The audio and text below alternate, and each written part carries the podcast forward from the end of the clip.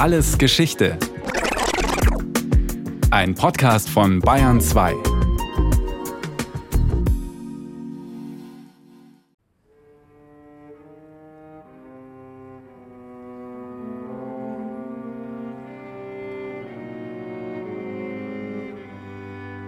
Kinder mit aufgeblähten Bäuchen, ausgemergelte Frauen, zum Skelett abgemagerte Männer. Fotos aus den Jahren 1932-33 zeigen die verzweifelte Situation der ukrainischen Bauern. Überlebende berichteten später, dass sie Baumblätter und Wurzeln aßen, verfaulte Kartoffeln und Kaulquappen, dass sie Hunde und Katzen schlachteten. Also Holodomor ist eine ukrainische Wortbildung. Da steckt drin Holod, ukrainisch Hunger, und Mor Mariti, Tod töten, also eigentlich töten durch Hunger. Der bezieht sich auf die große Hungersnot der Jahre 32, 33 in der Ukraine, die etwa dreieinhalb Millionen Todesopfer gefordert hat, von allen anderen Leiden, die sie verursacht hat, ganz abgesehen. In der ukrainischen Hauptstadt Kiew befindet sich vor dem Michaelskloster das Mahnmal für die Opfer des Holodomor. Ein Granitblock mit ausgespartem Kreuz, in dem sich die Silhouette einer Frauenfigur befindet, die Mutterbeschützerin ein Symbol der Ukraine. Jahrzehntelang wurde in der Sowjetunion über die Hungerkatastrophe 1932-33 geschwiegen. Erst mit der politischen Öffnung in den 80er Jahren unter Michail Gorbatschow begann die öffentliche Auseinandersetzung, die mit dem Zerfall der Sowjetunion an Intensität zunahm. 1991 wurde die Ukraine ein unabhängiger Staat. 1993 das Mahnmal in Kiew eingeweiht. Die Erinnerung an den Holodomor ist Teil der ukrainischen Identität. Noch heute steht der Vorwurf im Raum, Stalin habe die Hungersnot bewusst herbeigeführt, um die Ukrainer für ihren antisowjetischen Nationalismus zu bestrafen. Diese These ist allerdings sehr umstritten. Weitgehend einig sind sich die Historiker aber darüber, dass die Hungersnot 1932-33 keine natürlichen Ursachen hatte, sondern menschengemacht war. Gehungert wurde in jenen Jahren aber nicht nur in der Ukraine. So der Historiker Dr. Jürgen Zaruski, der sich intensiv mit der sowjetischen Geschichte beschäftigt. Also der Hunger in Form von Hungersnot, der geht schon ein Jahr früher los in Kasachstan. In Kasachstan haben wir es mit dem Gebiet zu tun, wo proportional zur Bevölkerung die höchste Zahl von Opfern zu verzeichnen ist. Über ein Drittel der Kasachen sind in dieser Hungersnot gestorben. Das waren anderthalb Millionen, aber es war immer ein kleineres Volk. Und es gibt Hungergebiete auch im Nordkaukasus, zum Teil in den Siedlungsgebieten der Wolgadeutschen. Eigentlich überall da, wo Getreide produziert worden ist oder im Fall der Kasachen spielt der Viehbestand eine ganz große Rolle. Was war geschehen?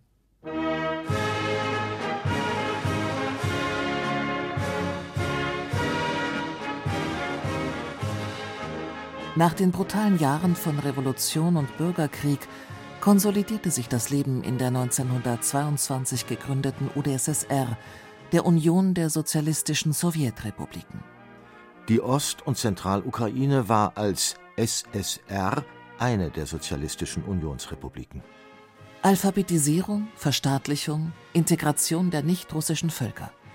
Die Sowjetregierung unter Wladimir Iljitsch Lenin wollte aus dem rückständigen russischen Zarenreich möglichst schnell einen modernen Industriestaat machen, sozialistisch organisiert, bemüht, die nationalen Minderheiten durch eine integrative Politik namens Korenisatia in die Sowjetunion einzubinden.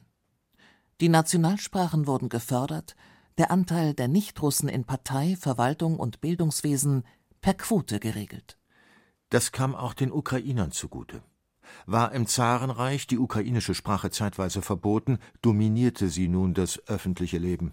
In den Schulen wurde ukrainisch unterrichtet, Zeitungen erschienen auf ukrainisch. Das kulturelle Leben nahm Aufschwung. Die Landwirtschaft erholte sich von den Kriegsjahren. Mit ihren fruchtbaren Böden galt die Ukraine als Kornkammer der Sowjetunion. Das Gros der Bauern konnte von seinen Höfen gut leben. Mit der sogenannten NÖP, der neuen ökonomischen Politik, erlaubte die sowjetische Führung unter Lenin ab 1921 Neben den sozialistischen Wirtschaftsformen auch privatwirtschaftliches Engagement. Der Landwirtschaft eröffnete das neue Perspektiven. Nur wenige Bauern hatten sich bis dahin genossenschaftlichen Kolchosen angeschlossen. Die propagierte Kollektivierung stieß auf wenig Interesse. Die überwältigende Mehrheit der Landbevölkerung wollte ihre Höfe und Felder behalten und eigenständig bewirtschaften. Im Rahmen der NÖP mussten sie zwar ein Kontingent bei staatlichen Stellen abliefern, mit ihren Überschüssen aber durften sie frei handeln. Die Landwirtschaft blühte auf. Es entstand ein florierender Agrarmarkt. Dennoch spitzte sich die Versorgungssituation in der Sowjetunion in der zweiten Hälfte der 20er Jahre zu, vor allem in den boomenden Industriestädten. Zeitweilig gab es einen jährlichen Bevölkerungszuwachs von über zwei Prozent, ein Mehr an etwa drei Millionen Menschen jährlich, die versorgt werden mussten. 1928 kam es zur sogenannten Getreidekrise. Unter anderem gab es in Städten Zentralrusslands, der Ukraine und des Wolgagebietes oft tagelang weder Brot noch Mehl zu kaufen. Protesttelegramme trafen in Moskau ein. Arbeiterdelegationen reisten an, um sich zu beschweren. In einzelnen Städten kam es zu Plünderungen und Demonstrationen. Und im Zuge dieser Krise hat Stalin sozusagen vorgemacht, wie es ging. Er reiste in den Ural und nach Sibirien und hat dort die örtlichen Funktionäre unter Druck gesetzt, dass sie gewaltsam das Getreide requirieren.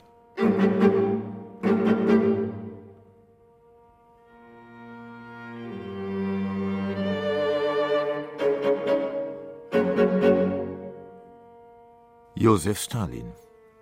In den Machtkämpfen nach Lenins Tod 1924 hatte er sich durchgesetzt – seine Kontrahenten ausgeschaltet, einen Kurswechsel sowohl in der Nationalitäten als auch in der Wirtschaftspolitik eingeleitet und sich als Diktator etabliert.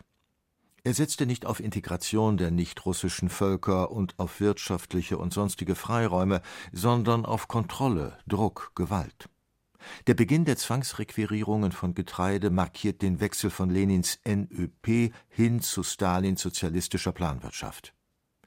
Im Herbst 1928 trat der erste Fünfjahresplan in Kraft, mit dem die Industrialisierung der Sowjetunion vorangetrieben und die Privatwirtschaft zurückgedrängt werden sollte. Der Landwirtschaft kam dabei eine entscheidende Rolle zu. Mit dem Export von Getreide sollten die notwendigen Devisen beschafft werden, um im Westen Industrieausrüstung kaufen zu können. In diesem Kontext sah Stalin zu geringe Getreideablieferungen als Sabotage an Stalin ging davon aus, dass die Bauern, gerade vor allen Dingen die reicheren Bauern, die sogenannten Kulaken, das Getreide ganz bewusst zurückhielten als Form eines politischen Kampfes gegen die Sowjetmacht, dass sie das Land, die Stadt, die Städte und die Rote Armee aushungern wollten. Die Situation aber war wesentlich komplexer. 1927 und die folgenden Jahre hatte die Ukraine wie auch andere Landwirtschaftsgebiete in der Sowjetunion mit Dürre zu kämpfen. Die Getreideernte fiel schlechter aus als erwartet. Die staatlichen Planungsstellen hatten mit viel höheren Ernteerträgen gerechnet und die staatlichen Aufkaufpreise zu niedrig festgesetzt. Die Bauern verkauften ihr knappes Getreide privat, um genügend Geld für eine Weiterführung ihrer Höfe zu erwirtschaften. Der staatliche Getreideaufkauf geriet ins Stocken. Die Versorgung der Städte und die geplanten Exporte für die Devisenbeschaffung konnten nicht mehr gewährleistet werden. Stalin hat diese Probleme sofort in einen politischen Rahmen eingeordnet, in eine Art von Klassenkampf. Und daher rührt auch die Radikalität und Brutalität, mit der die weitere Landwirtschaftspolitik dann durchgeführt wurde. Und das ist vor allen Dingen dann die Zwangskollektivierung, die Ende 1929 begann. Dann hat man auch mal kurz etwas zurückgezuckt, weil ziemlich viele Probleme aufgetreten waren und dann 1930 ist also massiv durchgesetzt worden. Von vornherein war vorgesehen, dass etwa 60.000 Bauern verhaftet werden sollten oder möglicherweise sogar erschossen werden sollten. Die reichsten Kulaken, wenn sie Widerstand leisten sollten, also mit der Waffe erledigt werden. Hunderttausende wurden äh, umgesiedelt, mussten ihre Dörfer verlassen. Man hat versucht, die Dorfarmut gegen die reicheren Bauern in Stellung zu bringen. Wir werden die Kulaken als Klasse liquidieren. Alles für den Kampf gegen die Saboteure der Landwirtschaft. Solche Parolen begleiteten die Kampagnen zur Zwangskollektivierung. Die Kulaken waren das Feindbild schlechthin. Kapitalistische Großbauern, Ausbeuter, Konterrevolutionäre, die Getreide verstecken, die sich weigerten, die Arbeiter in den Städten zu versorgen. Wer damit genau gemeint war, blieb unklar. War es der Bauer, der fünf Kühe besaß? Oder ein Arbeitsgerät? Oder war es einer der Knechte Beschäftigte? De facto wurde auf alle Druck ausgeübt, die sich der Kollektivierung widersetzten. An die Spitze der Dörfer wurden Dorfsowjets gestellt. Anfangs gingen die Funktionäre gegen die Bauern mit den zur Verfügung stehenden Gesetzen vor, erhoben Steuern, forderten Sonderabgaben, die die Bauern nicht zahlen konnten, beschlagnahmten dann Getreide, konfiszierten Besitz, trieben die Bauern in den Ruin.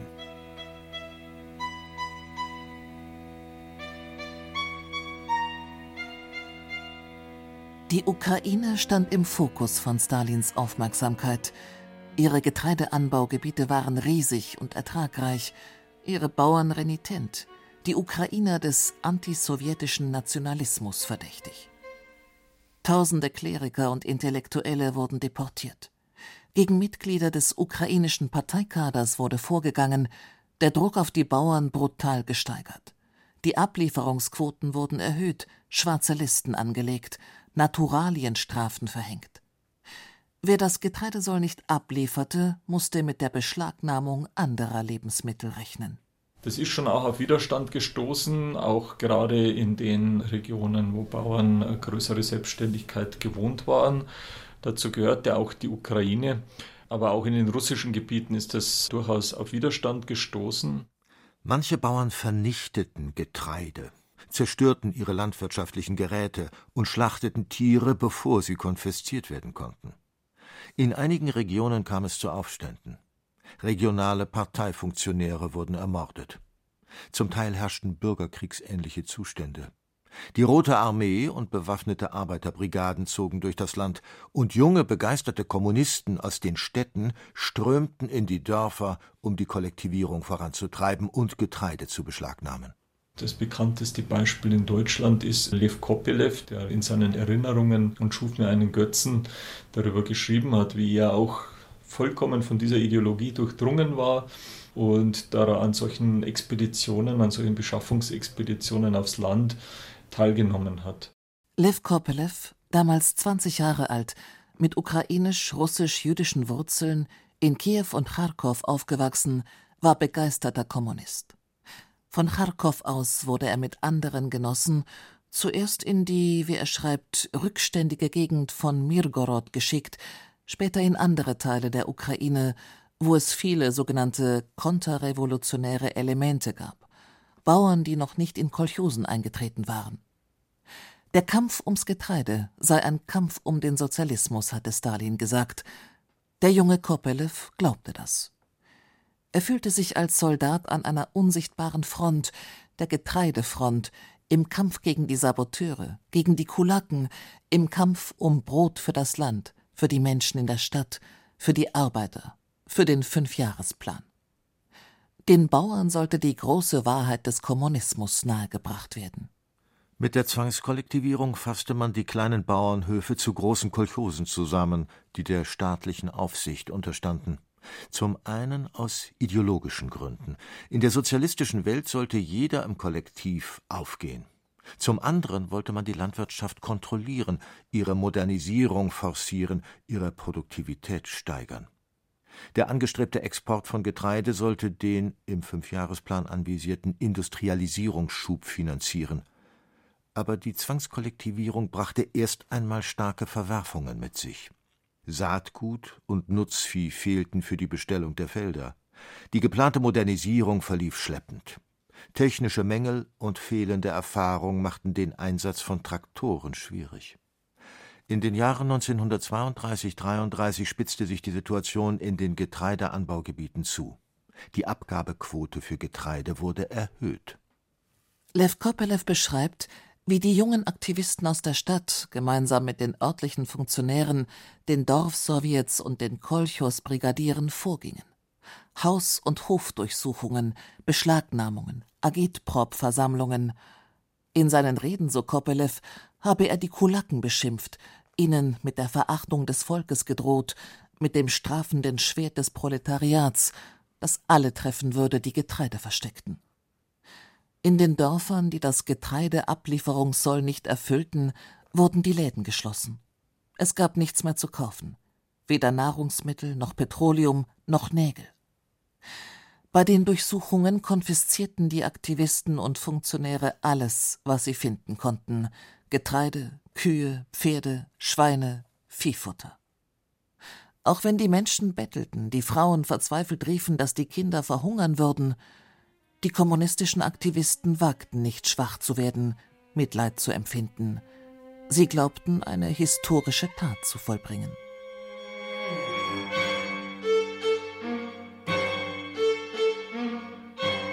Während in den Städten Lebensmittel zwar rationiert, aber verfügbar waren, kam es in ländlichen Gebieten zu einer Hungerkatastrophe. In Kasachstan, wo man Herden beschlagnahmt und Nomaden in die Sesshaftigkeit gezwungen hatte, und in den Getreideanbaugebieten an der Wolga, im Nordkaukasus, in der Ukraine. Der Hunger war dort am größten, wo der Staat etwas holen konnte. Gehungert haben die Bauern und die ländliche Bevölkerung und die Täter waren, also es war zunächst einmal der ganze kommunistische Machtapparat allerdings auch in unterschiedlicher Abstufung. Also die Politik ging von Moskau aus. Das ging immer auch darum, dass die Funktionäre vor Ort natürlich schon gesehen haben, was da passiert.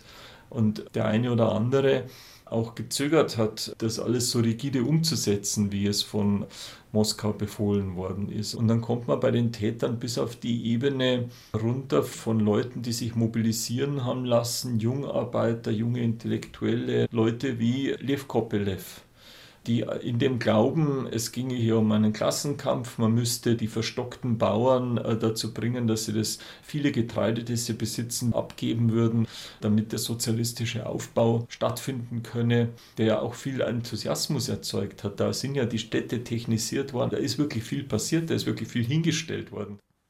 Aus den Hungergebieten setzte ein Exodus ein. Die Bahnhöfe waren überfüllt, berichtet Lev Kopelev in seiner Autobiografie. Die Menschen versuchten vor dem Hunger zu fliehen. In die Städte, nach Kharkov, nach Kiew, nach Weißrussland. Sie bettelten auf den Straßen und sie starben auf den Straßen. Jede Nacht wurden Leichen eingesammelt. Kinder, die man alleine aufgriff, kamen ins Waisenhaus. Kranke brachte man teilweise in Hospitäler. Erwachsene, die noch einigermaßen bei Kräften waren, wurden einfach wieder aufs Land verfrachtet. Um die Flucht der Hungernden zu verhindern, riegelten Sicherheitskräfte ganze Gebiete ab. Für die Städter wurden Pässe eingeführt, die ihnen ihr Aufenthaltsrecht bescheinigten. Die Bauern hatten keinen Zutritt mehr, jedenfalls keinen legalen. Auf der anderen Seite gibt es eine ganze Reihe von Politbürobeschlüssen, wo dann auf dem Gipfelpunkt des Hungers auch Getreidesendungen, Sonderzuteilungen in besonders kritische Gebiete beschlossen wurden vom Politbüro. Anfang 1932 war den verantwortlichen Parteikadern in den verschiedenen Regionen klar, in welch großen Gebieten eine tödliche Hungersnot drohte. Moskau ordnete Hilfsmaßnahmen für die Hungernden im Wolgabecken, in Westsibirien und in Kasachstan an. Auch das ukrainische Zentralkomitee informierte Moskau über den Hunger auf dem Land. Im Frühjahr 1932 erlaubte Moskau kurzzeitig Brotlieferungen an die Ukraine, erhielt aber die hohen Forderungen nach Getreideabgaben aufrecht. Es kam zu einer Säuberungswelle innerhalb der ukrainischen Kommunisten. Kolchos-Vorsitzende und Bezirksleiter wurden verhaftet. Hardliner wie Mendel Chatajewitsch, bekannt durch sein brutales Vorgehen gegen die Bauern an der Wolga, wurden in die Führungsriege der ukrainischen KP gehievt. Die Katastrophe nahm ihren Lauf. Dreieinhalb Millionen Menschen verhungerten in der Ukraine. Insgesamt geht man verschiedenen Schätzungen zufolge von fünf Millionen bis über zehn Millionen Toten aus, die während der Zwangskollektivierungen 1932-33 in den betroffenen Gebieten an Hunger starben. Die Ukrainer stellten die größte Opfergruppe dar. In den sowjetischen Medien wurde über die Hungerkatastrophe nicht berichtet, in der internationalen Presse gab es aber vereinzelt Meldungen. Die Hungerkatastrophe unterlag strengster Geheimhaltung. Jahrzehntelang bis zur politischen Öffnung der Sowjetunion unter Gorbatschow in den 80er Jahren. In der Ukraine wurden schnell Stimmen laut, die den Vorwurf des Genozids erhoben. Stalin habe die Hungerkatastrophe bewusst als Mord am ukrainischen Volk geplant. Die Archive in Russland und in der Ukraine wurden geöffnet.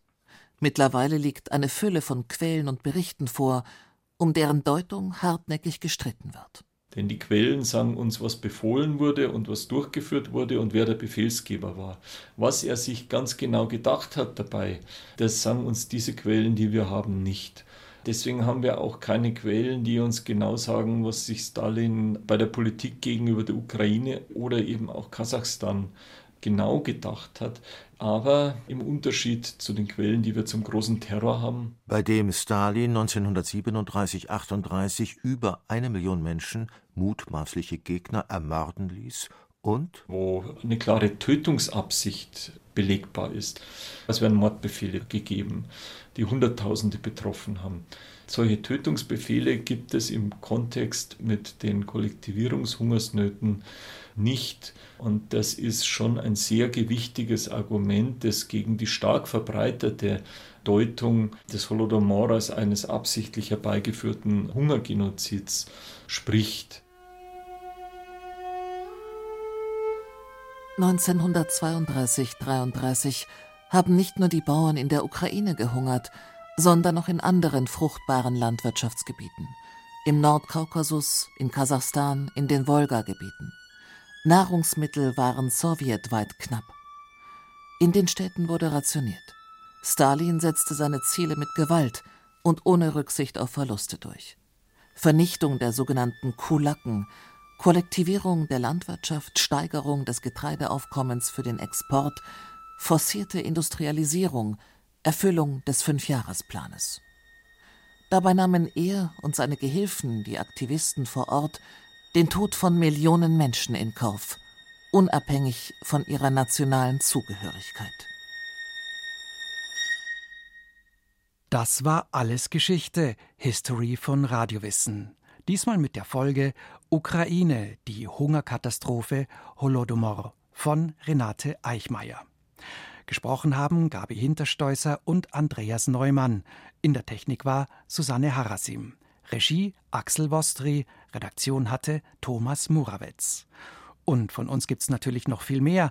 Wenn Sie nichts mehr verpassen wollen, abonnieren Sie den Podcast Alles Geschichte History von Radiowissen unter bayern2.de slash allesgeschichte und überall, wo es Podcasts gibt.